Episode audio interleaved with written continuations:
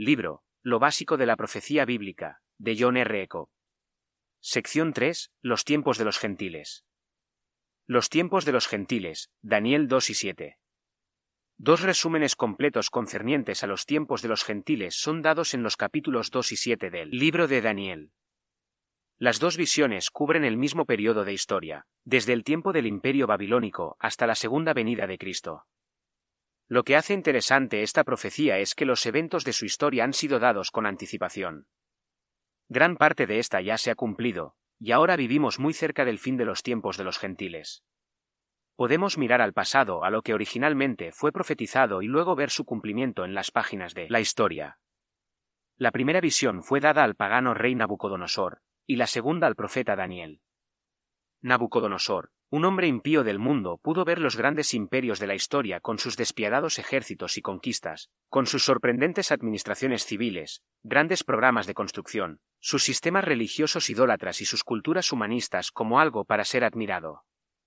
Lo más significativo de todo esto es que Nabucodonosor vio la procesión de imperios a través de la historia como una magnífica imagen hecha de metales preciosos, contrastando a las cuatro bestias malignas vistas por Daniel. El sueño muestra el desarrollo de cuatro reinados en la tierra antes de que Dios establezca su reinado en la tierra. Sin duda a Nabucodonosor le hubiera gustado pensar que su reinado duraría para siempre, porque después de todo, no hubo otro reinado similar que haya gobernado la tierra aunque los imperios asirios y egipcios contendieron por supremacía. Es esta la razón por la cual Daniel asigna a Nabucodonosor como el primer monarca del mundo diciendo, Tú, oh rey, eres rey de reyes, porque el Dios del cielo te ha dado reino, poder, fuerza y majestad. Y donde quiera que habitan hijos de hombres, bestias del campo y aves del cielo, Él los ha entregado en tu mano, y te ha dado dominio sobre todo. Daniel 2, 37 al 38. La imagen de Nabucodonosor no solo simboliza el imperio romano, sino también todo el poder de los gentiles que dominaría el mundo hasta cuando, en las nubes del cielo vendría uno como un hijo de hombre, al cual le fue dado dominio eterno. Daniel 7:13 al 14. Detalles del sueño son mostrados en la página 56. Nabucodonosor no fue solo el primer gobernador del mundo, sino que también su reinado marca el principio de los tiempos de los gentiles, el cual puede ser definido como el tiempo cuando la nación de Israel pierde su soberanía y empieza a ser una súbdita de las naciones gentiles. El reinado de Nabucodonosor empezó cuando su padre Nabopolassar murió en el tercer año del rey Joaquín, rey de Judá, 606 a.C. El segundo libro de Reyes capítulos 24 y 25 nos cuenta la triste historia de la rebelión de Israel en contra del Señor y del rey de Babilonia. Esta rebelión duró 19 años, los últimos para Israel, porque Nabucodonosor con su ejército vino en el año 586 a.C. por tercera vez a saquear Jerusalén, quemar el templo y destruir las murallas de la ciudad. La primera invasión fue cuando Joasim reinaba en su tercer año, con todo, le fue permitido seguir reinando, pero terminó rebelándose. Durante la segunda invasión y sitio de Jerusalén, Joasim murió dando lugar a su hijo Joaquín sentarse en el trono como rey. Joaquín optó por rendirse y al rendirse fue llevado a Babilonia y después de 37 años fue sacado de la cárcel para ser exaltado por encima de los otros reyes cautivos en Babilonia. Segundo Reyes 25-27 al 30. La descendencia de Joaquín puede ser trazada hasta la llegada del Señor Jesucristo, así como es descrita en la cronología de Mateo en capítulo 1. De esta manera vemos que el trono de David siempre tuvo a un varón que se sentara sobre su trono. Jeremías 33-17. El último rey de Judá fue Sedequías, el tío de Joaquín. Este rey sirvió al rey de Babilonia, pero luego se rebeló, siendo capturado en la tercera invasión. Sedequías presenció la matanza de sus hijos antes de que le sacaran a él sus ojos. Jeremías 52 10 al 11, Ezequiel 12 12 al 13. Ezequiel describe a Sedequías como profano e impío príncipe. Así ha dicho Jehová el Señor, depón la tiara, quita la corona, arruina, arruina, a ruina lo reduciré, y esto, el trono, no será más, hasta que venga aquel cuyo es el derecho, y yo se lo entregaré. Ezequiel 21 25 al 27. Oseas también profetizó que Israel, el reino del norte, estaría sin rey, perdería su soberanía y que vendrían a estar bajo el control de los gentiles hasta los últimos días. Porque muchos días estarán los hijos de Israel sin rey, sin príncipe, sin sacrificio. Después volverán los hijos de Israel, y buscarán a Jehová su Dios, y a David su rey, y temerán a Jehová y a su bondad en el fin de los días. Oseas 3 4 al 5. Cuando Jesús vino, el imperio romano estuvo en control de la tierra de Israel. Los imperios tales como el babilónico, el persa y el griego vinieron y se fueron. Estos cuatro imperios mantuvieron el poder en el mundo desde Inglaterra hasta Babilonia, pero Israel seguía sin rey en el trono de David. Además, Jesús enfatizó esta situación diciendo que Israel continuaría en opresión bajo los gentiles y que Jerusalén pronto sería destruida. Pero cuando viereis a Jerusalén rodeada de ejércitos, sabed entonces que su destrucción ha llegado, y caerán a filo de espada, y serán llevados cautivos a todas las naciones. Y Jerusalén será hollada por los gentiles, hasta que los tiempos de los gentiles se cumplan. Lucas 21, 20 al 24. Sabemos que las palabras de Jesús fueron cumplidas en el año 70 después de Cristo cuando los romanos destruyeron la ciudad, el templo y la nación. Aquellos que sobrevivieron fueron esparcidos a través del imperio romano y esto ha continuado así por casi dos mil años. Exactamente como el pacto palestino dijo que esto sucedería, Deuteronomio 28:30. Los tiempos de los gentiles se han extendido por más de 2500 años y Jerusalén sigue siendo hollada por los gentiles. La cuestión del futuro de Jerusalén depende de la fase final de las negociaciones de paz discutidas por judíos, árabes y el mundo, las cuales empezaron con el Acuerdo de Oslo en 1999. Una mezquita musulmana se encuentra en el Monte Santo. La mayoría de las embajadas del mundo establecidas en Tel Aviv rehusan reconocer a Jerusalén como la capital de Israel. Las Naciones Unidas y el Vaticano consideran a Jerusalén como una ciudad internacional, y los palestinos reclaman ser esta su capital por si esto fuera poco. Los judíos oran al pie del muro de los lamentos, el lugar donde Dios escogió poner su nombre. Deuteronomio 12:5, 11 y 14. Lamentablemente, esta ciudad continúa bajo el control de los gentiles y seguirá así hasta que venga aquel cuyo es el derecho. Ezequiel 21, 27. Desde el nacimiento del movimiento sionista en 1881, los judíos han estado volviendo a la tierra aumentando así la población judía de 565.000. En 1945 a 5.7 millones en el año 2009. La población total de Israel en 2009 fue de 7.5 millones incluyendo aquellos que no son judíos, y se cree que para el año 2020 su población será de 8,96 millones. No obstante, los levitas están afanados colectando el medio ciclo para ponerlo en uso en los servicios del templo el día, cuando éste sea reedificado. De todas maneras, en este estudio veremos que los gentiles seguirán ocupando Jerusalén hasta el fin de la tribulación cuando el Señor Jesús venga. Apocalipsis 11 1 al 2, Segunda Tesalonicenses 2, 4, Mateo 24, 15 y Daniel 9, 27 dan a entender que durante la tribulación un templo será construido, pero que éste será ocupado por el último líder del cuarto reinado en la tierra. Este es el anticristo y cuando Jesús venga, el anticristo será arrojado en el lago de fuego, y sólo entonces será cumplido el tiempo de los gentiles. La interpretación del sueño de Nabucodonosor, Daniel capítulo 2. La interpretación del sueño de Nabucodonosor es dada en Daniel 2, 36 al 49. Las cuatro partes de la imagen representan cuatro reinados que dominarán la escena del mundo, desde los días de Daniel hasta los últimos días cuando Dios establezca su reinado, el cual nunca será reemplazado. Leemos en Daniel 2.44. Y en los días de estos reyes el Dios del cielo levantará un reino que no será jamás destruido, ni será el reino dejado a otro pueblo, desmenuzará y consumirá a todos estos reinos, pero él permanecerá para siempre. El primer reinado, una cabeza de oro. El primero de estos reinados fue el imperio babilónico, el cual se extendió desde Babilonia hasta Siria en el norte, Asia Menor en el oeste, conocida ahora como Turquía, y toda la tierra de Israel y de Egipto en el sur. En este tiempo Nabucodonosor fue rey de Babilonia, y Daniel 2.38 habla de él diciendo, Tú eres aquella cabeza de oro. La duración del imperio babilónico fue determinada a ser corta, el profeta Jeremías profetizó que este imperio duraría solo setenta años y escribió lo siguiente. Y cuando sean cumplidos los setenta años, castigaré al rey de Babilonia y aquella nación por su maldad. Ha dicho Jehová, Jeremías 25:12. Babilonia continuó desde el año 606 a.C.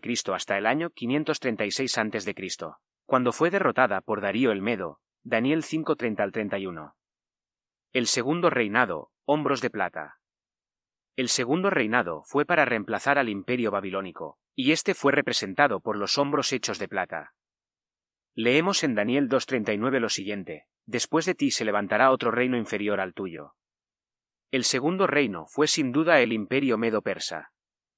Los dos brazos de la imagen demuestran la naturaleza dual del reino, pero a su tiempo este vino a ser conocido como el imperio persa. Este imperio continuó desde el año 536 a.C. hasta el año 331 a.C., cuando fue derrotado por Alejandro el Grande después de 204 años. El imperio persa se extendió hasta el borde de India en el este, teniendo al oeste a Grecia, el Cáucaso al norte y Egipto al sur. El tercer reinado, el vientre y muslos de bronce.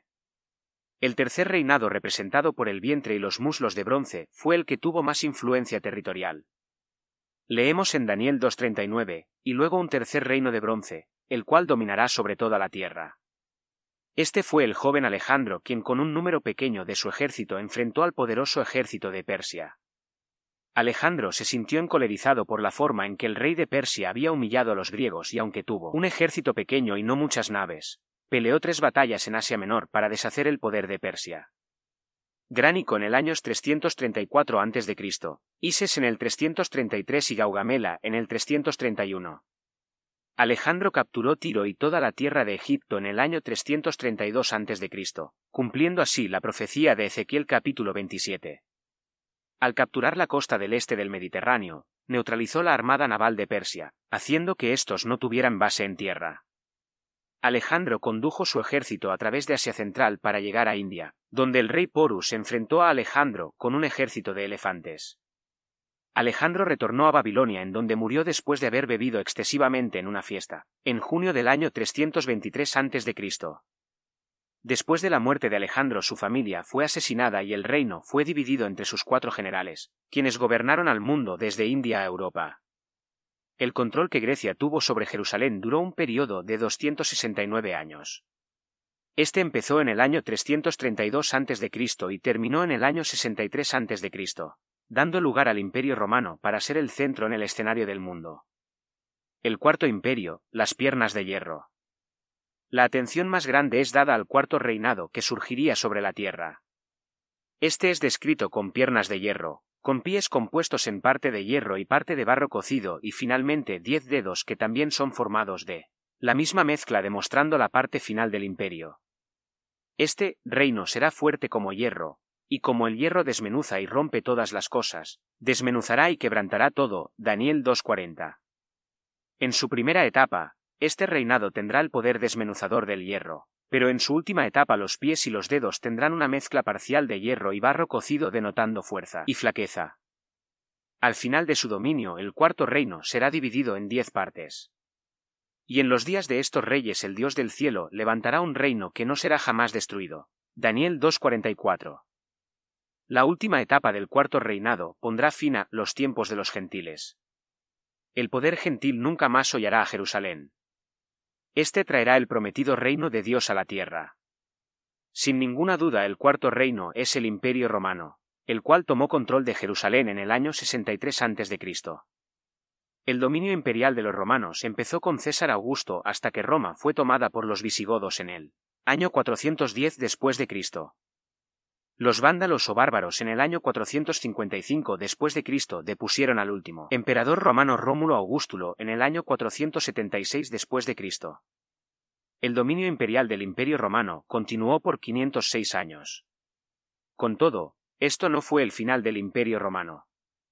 El Imperio romano bizantino. El Imperio romano fue dividido en dos, el este y el oeste en 258 después de Cristo. Sin embargo, este fue unido por un corto tiempo por el emperador Constantino, quien mudó al gobierno a Constantinopla en el año 330 después de Cristo. El Imperio Romano Bizantino del Este continuó desde 330 después de Cristo hasta que Constantinopla fue capturada por los turcos otomanos en 1453 después de Cristo durante un periodo de 1123 años. El papado y el Santo Imperio Romano.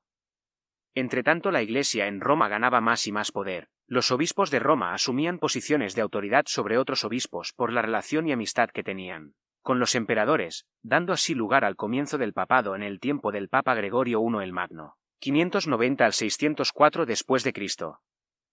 En el año 800 después de Cristo, el Papa Leo III se separó del Imperio del Este y coronó a Carlomagno rey de Alemania como emperador del nuevo imperio en el oeste, conocido como el Santo Imperio Romano.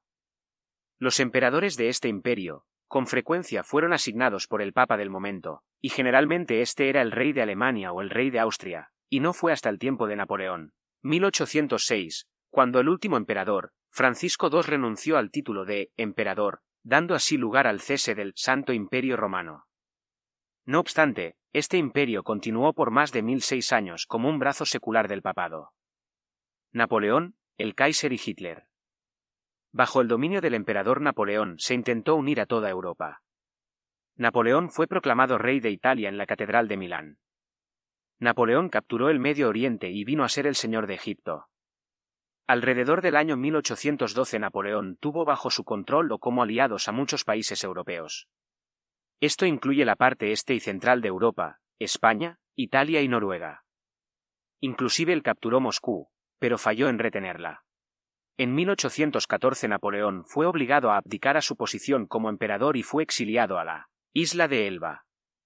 En 1815 escapó y trató de reconstruir el imperio, pero en la batalla de Waterloo fue vencido y deportado a la isla Santa Elena, al sur del Atlántico en donde murió en el año 1821.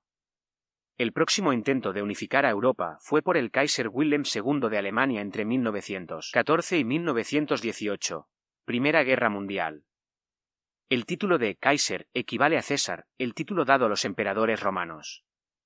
Este nombre fue usado por primera vez por el rey prusiano, Wilhelm I, en 1870 después de la unificación de Alemania y de la formación del Imperio alemán.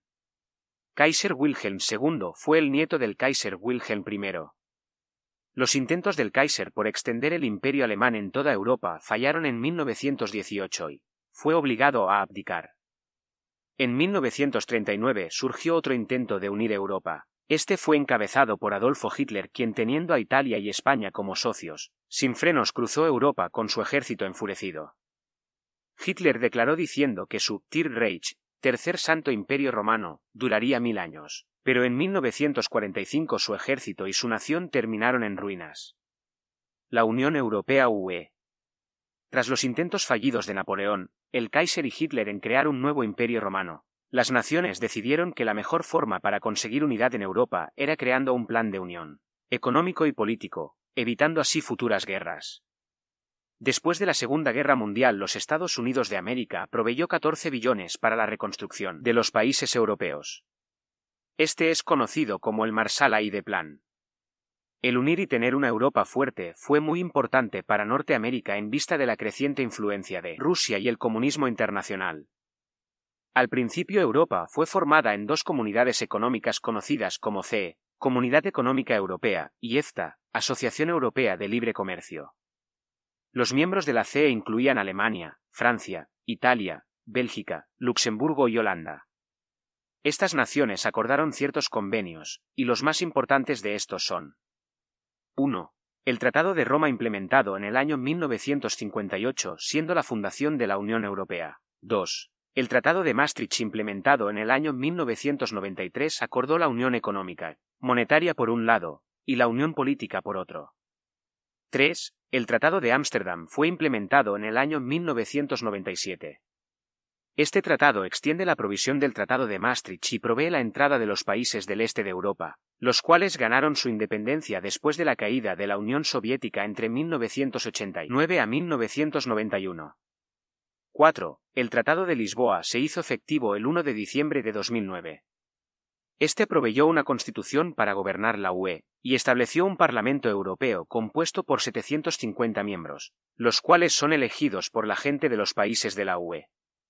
El Concilio Europeo tiene 27 miembros como líderes del Estado, los cuales son elegidos de los países que forman la UE. Estos forman un cuerpo ejecutivo hábil de elegir a un presidente y a un ministro de Asuntos Exteriores por un término de dos años y medio. Existen requisitos para la admisión de naciones en la UE, y de una manera especial esta admisión se hace más fácil para países de la región de la península balcánica, pero difícil para Turquía pues este país es musulmán. En este año, 2010 la población de la UE alcanzó a 285 millones, y su economía es la más rica del mundo.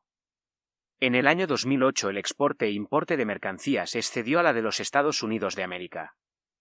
La moneda actual, el euro, dominará el mercado del mundo y la influencia de su economía y política será como ninguna otra.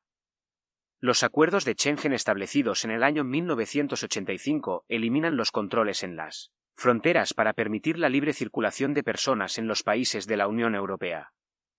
La Unión Europea ve al Mediterráneo como un lago europeo facilitando el comercio libre en las costas de esta zona y espera tener esto bien establecido en el 2010. Esta iniciativa proveerá un mercado para 200 millones de personas que viven en los países en desarrollo del norte de África y del Medio Oriente. La influencia de la Unión Europea será similar a la del viejo Imperio Romano cuando estuvo en su apogeo. El escenario final del Imperio Romano, 10 dedos. El escenario final del Imperio Romano verá la división de Europa en diez estados que estarán de acuerdo y confiarán en el hombre a quien la Biblia llama el Anticristo. Él es también llamado la bestia, el hombre de pecado, el hijo de perdición.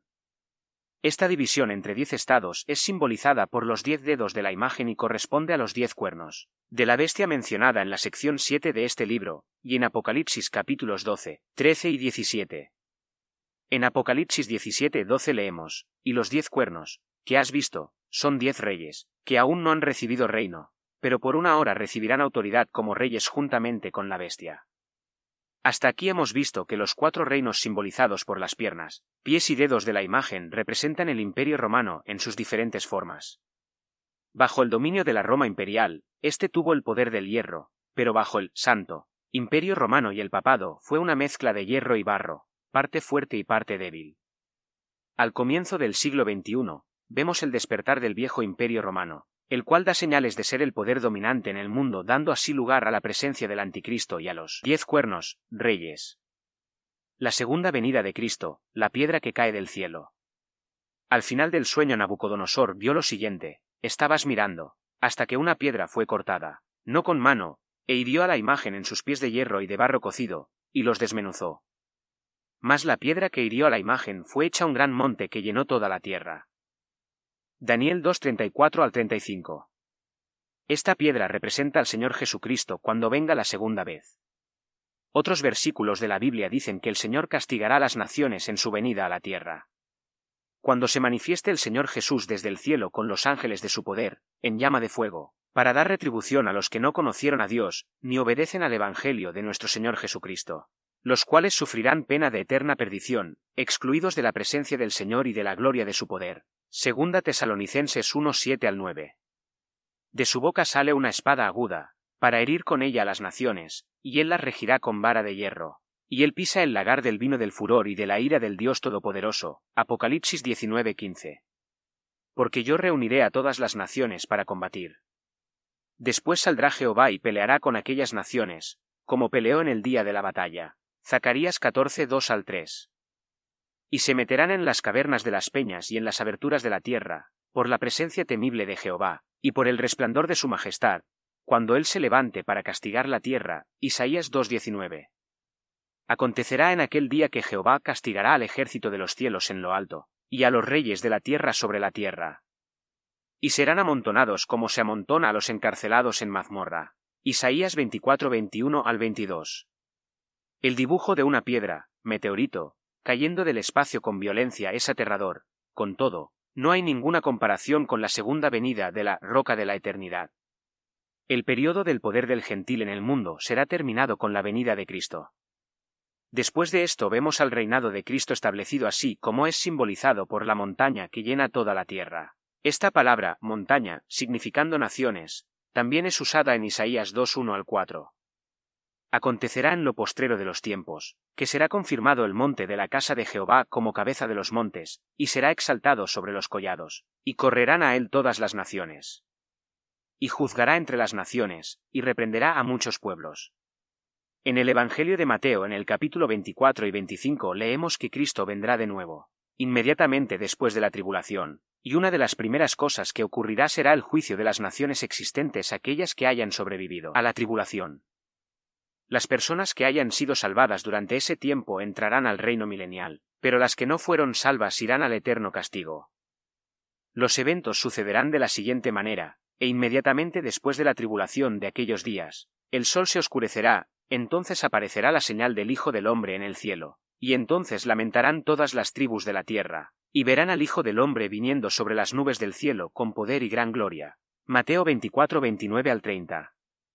Cuando el Hijo del Hombre venga en su gloria, y todos los santos ángeles con él, entonces se sentará en su trono de gloria y serán reunidas delante de él todas las naciones. Y apartará los unos de los otros, como aparta el pastor las ovejas de los cabritos. Y pondrá las ovejas a su derecha, y los cabritos a su izquierda. Entonces el rey les dirá a los de su derecha, Venid, benditos de mi Padre, heredad el reino preparado para vosotros desde la fundación del mundo. Mateo 25, 31 al 34. El esperado reino de Dios será establecido tan solo cuando los tiempos de los gentiles hayan sido cumplidos, cuando la nación de Israel se arrepienta durante la tribulación por haber rechazado al Mesías, y cuando Cristo en persona reine en la tierra.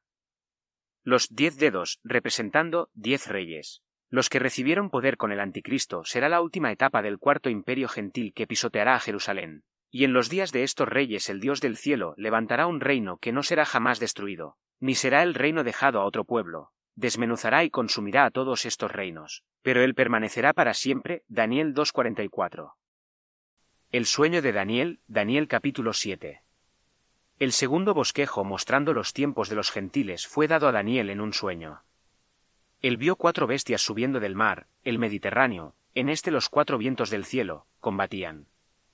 La primera bestia fue un león con alas de águila, la segunda fue un oso que tenía tres costillas en su boca, la tercera fue un leopardo con cuatro alas y cuatro cabezas y la cuarta bestia era, espantosa y terrible y en gran manera fuerte, la cual tenía unos dientes grandes de hierro.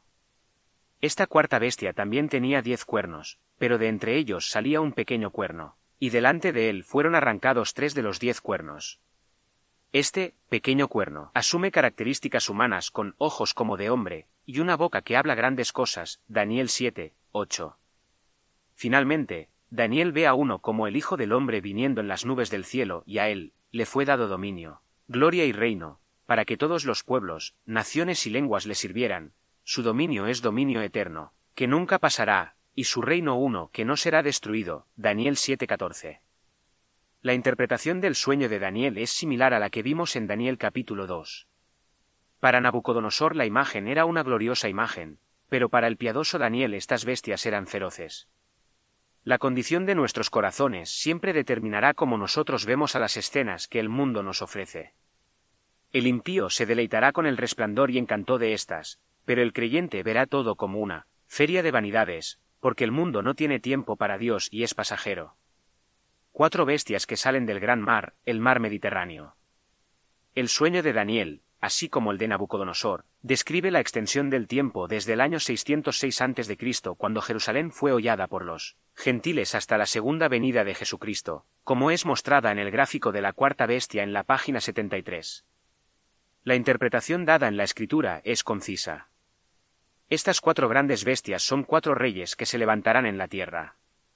Después recibirán el reino los santos del Altísimo, y poseerán el reino hasta el siglo, eternamente y para siempre, Daniel 7, 17 al 18. Brevemente se nos da el significado del sueño, pero luego será explicado cuando hablemos acerca de la cuarta bestia. Notemos primero que la cuarta bestia sale del gran mar después. Los cuatro vientos del cielo combatían en el gran mar. El gran mar es el mar Mediterráneo. Este es mencionado firmemente en los siguientes pasajes bíblicos, números 34, 6 y 7, Deuteronomio 1, 7, Josué 9, 1, 15, 12 y 47, 23, 4, Ezequiel 47, versículos 10, 15, 19 y 20 y Ezequiel 48, 28. Los cuatro vientos del cielo representan cuatro seres angélicos cumpliendo las órdenes de Dios. Ellos son vistos como cuatro carrozas tiradas por caballos rojos, negros, blancos y pardos en Zacarías 6, 1 al 3. Estos son los cuatro vientos de los cielos, que salen después de presentarse delante del Señor de toda la tierra. Zacarías 6, 5. Es interesante notar que los cuatro reinos ocuparon bastante de la tierra que circunda el mar Mediterráneo, incluyendo Israel y Egipto. En 1996 el mar Mediterráneo fue descrito como el lago europeo, y como dijimos antes, para el año 2010 la Unión Europea espera tener los arreglos hechos para libre comercio con la mayoría de los países del norte de África y los países del Medio Oriente que circundan el Mediterráneo. Esto es llamado Euromed. Europa necesita mercados externos y los países en desarrollo del norte de África y del Medio Oriente son brillantes oportunidades. Grandes programas de ayuda son planeados para animarlos a participar. Un león con cuatro alas de águila, el imperio babilónico. Los símbolos de las cuatro bestias describen la sucesión de cada imperio. El león con alas de águila claramente identifica al imperio babilónico, puesto que esculturas de leones con alas guardaron los portones de los palacios reales en Babilonia. Daniel vio las alas y comenta, fueron arrancadas, y fue levantada del suelo y se puso enhiesta sobre los pies a manera de hombre, y le fue dado corazón de hombre. Daniel 7:4. La referencia a la transformación del león adquiriendo características humanas muestra lo que le sucedió a Nabucodonosor cuando este rey fue humillado por su orgullo. Daniel 4:16 dice, Su corazón de hombre se ha cambiado, y les ha dado corazón de bestia. Como consecuencia Nabucodonosor, comía la hierba como los bueyes, hasta que su pelo creció como plumas de águila, y sus uñas como la de las aves, Daniel 4:33. Después de siete años la razón de Nabucodonosor retornó y su trono fue restaurado. Él reconoció y alabó al Rey de los cielos, por lo tanto, leemos que se le dio un corazón de hombre. Daniel 7:4. Un oso con tres costillas en su boca, el imperio persa. El oso con tres costillas en su boca oye decir, levántate, devora mucha carne. Las tres costillas se refieren a tres naciones que formaron el imperio persa. Ellas fueron, Media, Babilonia y Persia. Las conquistas de estas tres naciones las integró formando el imperio persa, el cual, así como es descrito, devoró mucha carne, porque este imperio invadió Egipto, Asia Menor e inclusive a Grecia. Heródoto, el historiador griego dice que cuando ellos cruzaron el Ponto para entrar a Grecia trajeron un ejército de dos millones de hombres y muchos sirvientes. Esto parece ser un poco exagerado, porque no fueron más de ciento ochenta mil hombres de guerra. Un leopardo con cuatro cabezas y cuatro alas, el imperio griego. El leopardo con cuatro cabezas y cuatro alas describe al imperio griego que derrotó al vasto ejército persa, paralizando a su naval en el mar Mediterráneo. Este fue guiado por Alejandro el Magno, quien con una rapidez sorprendente y con tres batallas decisivas destruyó el poder de Persia. Después de la muerte de Alejandro en Babilonia, su familia fue asesinada y el reino fue dividido entre sus cuatro generales, cumpliendo así el símbolo de las cuatro alas y de las cuatro cabezas del leopardo. Una bestia con dientes de hierro y diez cuernos, el imperio romano. Se nos dice más acerca de la cuarta bestia que de todas las otras. Daniel quedó completamente impresionado con la visión de la cuarta bestia y dijo, Entonces tuve deseos de saber la verdad de la cuarta bestia, Daniel 7:19. El carácter del imperio romano ha cambiado a través de los siglos, pero éste siempre ha existido de una forma u otra. Detalles son dados en el cuadro sinóptico en página 64.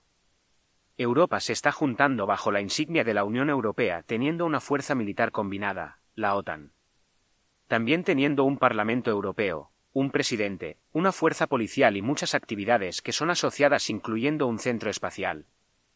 En 1999 Europa introdujo una moneda común, el euro, la cual asistirá a una unión política con una póliza común de asuntos extranjeros, una póliza común de cosas sociales, y un sistema de seguridad común. Bajo el acuerdo de Schengen los países que son miembros tienen libre paso de frontera, sin chequeos. En junio del año 1997 ocho países de los 15 firmaron el acuerdo de Schengen y ahora, muchos otros están siguiendo este ejemplo. Desde la liberación de los países del este de Europa en 1989 y la caída de la Unión Soviética en 1991, muchos países están procurando la admisión en la Unión Europea. La población de los miembros de las 15 naciones fue de 370 millones en 1990 6 y con la admisión de 10 países en mayo del 2004, esta población se aumentó llegando a ser 455 millones y se cree que podría llegar a 500 millones. Grandes esfuerzos se han hecho para disipar los temores por la formación de una superpotencia en su frontera del oeste, y tratados de seguridad fueron firmados en mayo y julio del año 1997 entre Rusia con OTAN y Ucrania con OTAN.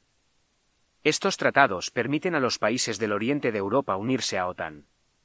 Durante la crisis en Kosovo, fueron admitidos deprisa en OTAN Hungría, Rumanía y Polonia, para que Rusia no pudiera suministrar ayuda aérea y la asistencia de hombres para soportar a Serbia. Cuando Rusia requirió permiso para volar sobre estos países, se le negó. La defensa de Europa es mantenida por OTAN, Organización Estados del Tratado Atlántico Norte, el cual fue organizado por los Estados Unidos de Norteamérica durante la Guerra Fría con la URSS, para prevenir la expansión del comunismo internacional. Ahora que la URSS ha sido disuelta, la Unión Europea ha identificado al movimiento islámico fundamentalista como la amenaza externa para su seguridad. Es interesante observar los esfuerzos de Rusia para resucitar a la vieja Unión Soviética bajo la insignia de CEI, Comunidad de Estados Independientes. Este país también mantiene comercio y acuerdos militares con el mundo musulmán, especialmente con Irán y Libia. La ruta del comercio de Rusia es a través de Irán desde el mar Caspio al Océano Índico, el cual fue abierto en 2002, permitiendo así el comercio con India y el vasto Oriente, reduciendo de esta forma 13 días de viaje. Finalmente, el cuarto imperio tendrá diez divisiones las cuales son representadas por diez dedos en la imagen del sueño de Nabucodonosor y diez cuernos en el sueño de Daniel. El pequeño cuerno, el anticristo, saldrá de en medio de estos diez cuernos. Otros pasajes en las Escrituras, tales como Apocalipsis capítulo 13 y 17 muestran bien claro que el pequeño cuerno de Daniel 7 será el anticristo, el cual será el líder del imperio romano cuando Cristo venga por segunda vez. Después de todo esto Cristo establecerá su reinado por siempre. Los adventistas del séptimo día dicen que el imperio romano se dividió en diez reinados el año 476 después de Cristo, pero la historia no apoya este punto de vista. La escritura dice, en los días de estos reyes el Dios del cielo levantará un reino que no será jamás destruido. Daniel 2.44. Los diez reyes y el anticristo estarán vivos cuando Cristo retorne. Los preteristas dicen que los diez cuernos y el pequeño cuerno fueron gobernantes romanos desde el tiempo de Pompeyo, 63 a.C., al emperador Vespasiano, 70 después de Cristo, y que Cristo retornó espiritualmente en el año 70 después de Cristo. Los preteristas también afirman que los diez cuernos representan las diez provincias romanas, cuando en realidad hubo cincuenta y cuatro provincias. Además, cuando Cristo vuelva, todo ojo lo verá. Apocalipsis 1.7. Esto no sucedió en el año 70 después de Cristo. La ramera sentada sobre una bestia. Apocalipsis capítulo 17.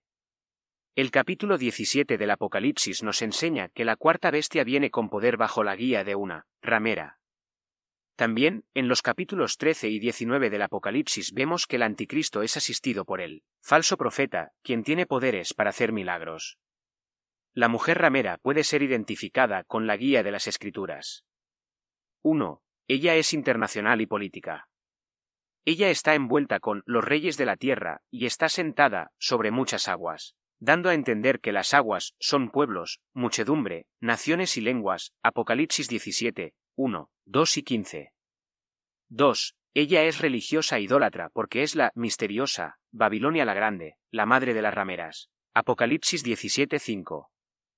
En los días de Juan la misteriosa religión de Roma fue bien conocida, y la idolatría en las escrituras es libertinaje espiritual y adulterio. Ezequiel 16, 1 al 36, 23, 1 al 30, Oseas 1, 2, 4, 12 al 19. 3. Ella es extremadamente rica, vestida de púrpura y escarlata, y adornada de oro, piedras preciosas y de perlas. Apocalipsis 17:4. 4. Ella tiene en su mano un cáliz de oro, lleno de abominaciones y de la inmundicia de su fornicación. Idolatría. Apocalipsis 17:4. 5. Ella es perseguidora de los cristianos y está ebria de la sangre de los santos, y de los mártires de Jesús. Apocalipsis 17:6. 6. Ella está sentada sobre siete montañas y es la gran ciudad que reina sobre los reyes de la tierra. En el 96 después de Cristo, Apocalipsis 17, 9 y 18. 7. Ella se identifica con la bestia, la cual nosotros sabemos que son el imperio romano y su último gobernante. Ella tiene influencia sobre la bestia y es la que mantiene los estribos. Apocalipsis 17, 3 y 11. Cuando todos estos indicios son combinados, llegamos a concluir que esta no es ni más ni menos que la apóstata cristiandad encabezada por la Iglesia de Roma.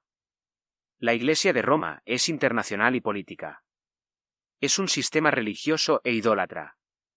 Su gente se ha embriagado con el vino de su fornicación, y están atolondrados por la superstición en materiales tales como medallas, crucifijos, rosarios, etc. El cáliz de oro en la misa celebra continuamente el sacrificio de Cristo, el cual es un acto blasfemo e idólatra. Roma es conocida como la ciudad de las siete montañas, y cuando Juan escribió el libro de Apocalipsis en el año 96 después de Cristo, Roma reinaba sobre los reyes de la tierra. En los días del poder imperial de Roma, los césares fueron la cabeza de este misterioso y pagano sistema. Ellos ostentaban ser dioses y demandaban a sus súbditos ofrecerles sacrificios, y al no hacerlo, pagaban con sus vidas. Como resultado muchos cristianos escogieron morir antes de rendir culto al César.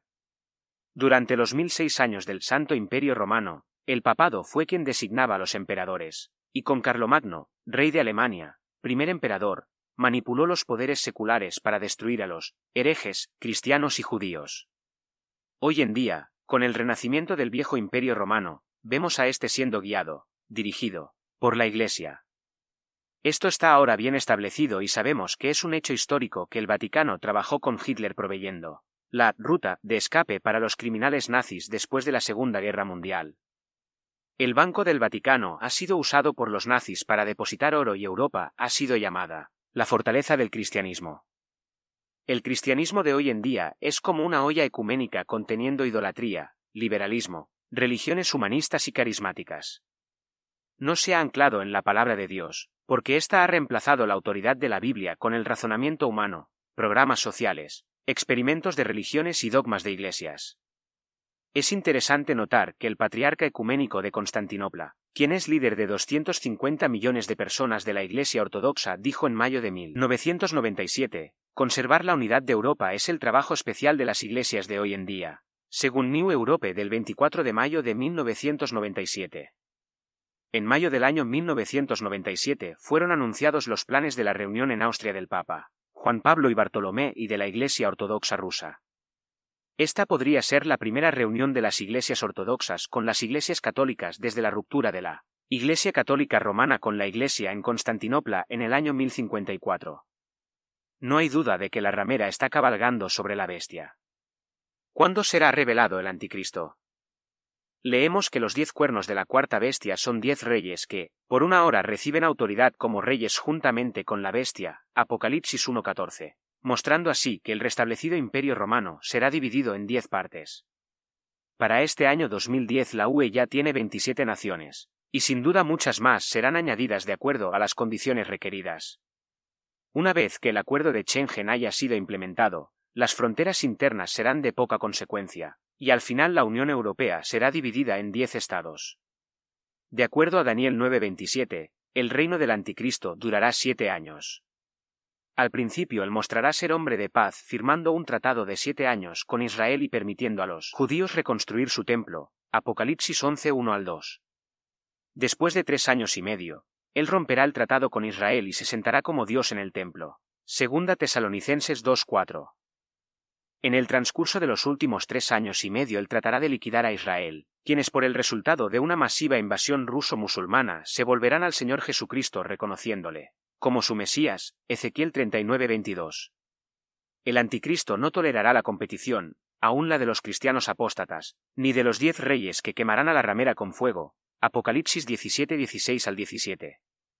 Obviamente la ramera no puede ser el anticristo así como la afirman los adventistas del séptimo día. Durante los últimos tres años y medio el poder ruso y musulmán será roto. Ezequiel capítulos 38 y 39. Posiblemente también el poder americano, Ezequiel 39:6. Y todas las naciones restantes serán diabólicamente atraídas para pelear en la batalla de Armagedón. Apocalipsis 16:12 al 16. Las escrituras nos enseñan que el anticristo no aparecerá sino hasta después de que la iglesia haya sido raptada, porque no vendrá, la tribulación, sin que antes venga la apostasía, y se manifieste el hombre, anticristo, de pecado, el hijo de perdición, segunda Tesalonicenses 2:3 al 4. En los versículos 6 al 8 Pablo explica más acerca de la partida de la Iglesia. Y ahora vosotros sabéis lo que lo detiene, al anticristo, a fin de que a su debido tiempo se manifieste. Porque ya está en acción el misterio de la iniquidad, solo que hay quien, el Espíritu Santo viviendo en la Iglesia, al presente lo detiene, hasta que él a su vez sea quitado de en medio. Y entonces se manifestará aquel inicuo, a quien el Señor, destruirá con el resplandor de su venida. A la luz de las Escrituras, el anticristo no puede aparecer sino hasta después de que la Iglesia haya sido tomada, pero el cristianismo apóstata guiado por el papado continuará hasta el tiempo de la gran tribulación en compañía y fraternidad con el anticristo y hasta que los diez reyes quemen a esta, la ramera, con fuego. Apocalipsis 17, 16 al 17. El juicio del anticristo. Cuando Cristo venga la bestia será destruida, y la bestia fue apresada, y con ella el falso profeta que había hecho delante de ella las señales. Estos dos fueron lanzados vivos dentro de un lago de fuego que arde con azufre. Apocalipsis 19:20. Pablo escribió, y entonces se manifestará aquel inicuo, a quien el Señor matará con el resplandor de su venida. Segunda Tesalonicenses 2:8.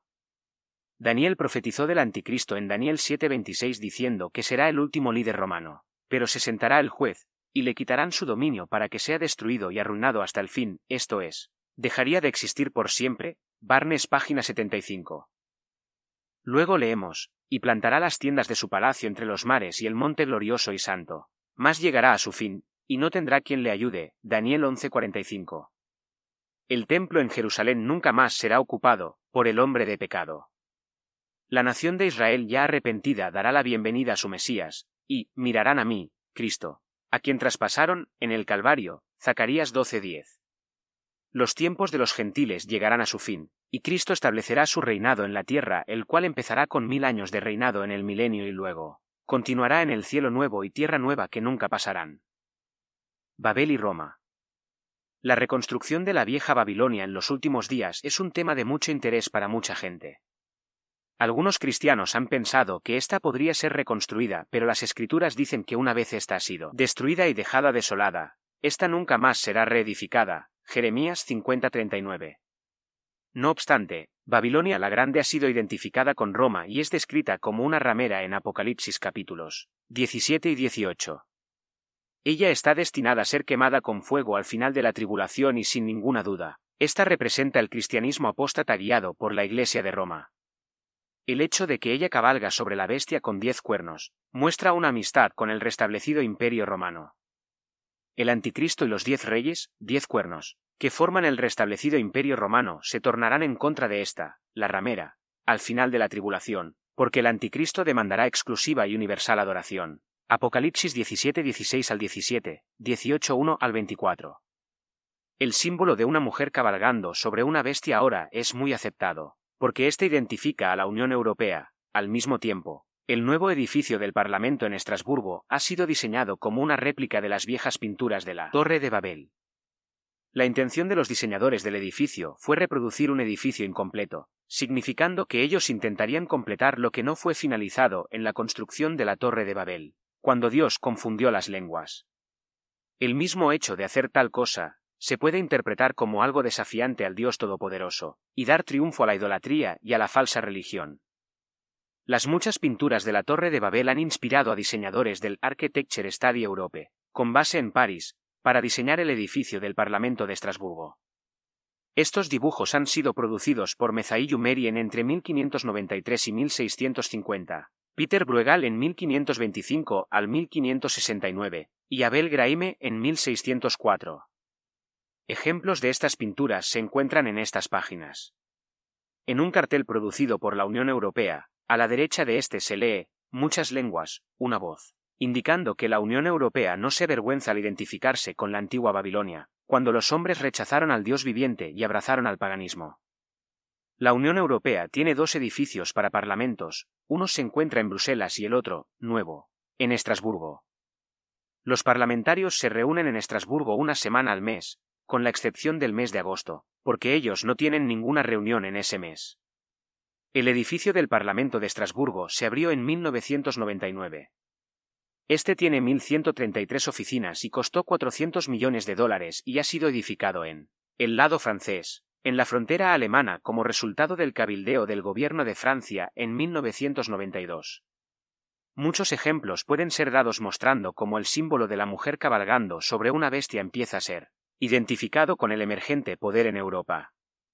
La Biblia indica que el poder del mundo gentil empezó con Babilonia y que concluirá con el cuarto poder, el Imperio Romano, el cual será identificado como una ramera conocida como el misterio de Babilonia. No hay un quinto reinado antes de que Cristo venga a reinar. ¿Por qué la mujer cabalga la bestia? La escritura habla en Apocalipsis capítulo 17 de una mujer cabalgando sobre una bestia. Ella está sentada sobre muchas aguas. La interpretación muestra que ella y la bestia representan la apostasía del cristianismo y el restablecido imperio romano durante la Gran Tribulación. La Unión Europea ha adoptado este símbolo, y la pregunta es, ¿por qué lo ha adoptado? La respuesta puede ser encontrada en la mitología, la cual enseña que muchos dioses griegos, llamados inmortales, vivieron en la cima del monte Olimpo. En medio de estas deidades estaba Zeus, el hijo de Poseidón quien los griegos paganos creían era padre de los dioses, el supremo dios y dios del tiempo. Los romanos lo llamaban Júpiter. La historia cuenta que Zeus vio a Europa, la hija de Agenor rey de Tiro, recogiendo flores. Este al verla quedó muy impresionado por su belleza y que por esta razón se transformó en un hermoso toro blanco, para poder seducirla. Después de haber convencido a la joven que él era manso, la animó a sentarse en su lomo, y tirándose en el mar Mediterráneo nadó hasta llegar a la isla de Creta. Al llegar a Creta, él le reveló su identidad y Europa llegó a ser su esposa y reina de Creta. Europa dio tres hijos a Zeus, Minos, Sarpedón y Radamanto. El mito continúa diciendo que sus tres hermanos fueron enviados por el padre de todos ellos para buscarla, pero no volvieron. Cilix la buscó por todas partes y al final se estableció en Asia Menor y la tierra fue llamada Siliche en su homenaje. Fénix también buscó a su hermana y terminó fundando Fenecia. Durante la guerra de Troya, cerca del año 1200 a.C., cuando los griegos construían el caballo de madera de Troya, en el intento de entrar a la ciudad, Zeus demostró estar a favor de los griegos. Es esta la razón por la cual la revista Time mostró a una mujer cabalgando sobre una bestia hecha de madera. El símbolo de una mujer cabalgando sobre una bestia fue bien establecido en las mentes de los paganos religiosos. No es extraño que la Biblia use el mismo símbolo para describir a la más blasfema de todas las religiones, la cristiandad apóstata como la mujer ramera cabalgando sobre una bestia. El misterio, la Babilonia la Grande es el misterio de iniquidad, que está trabajando para poner al anticristo en el trono del renacido imperio romano y del mundo. Segunda Tesalonicenses 2 6 al 7.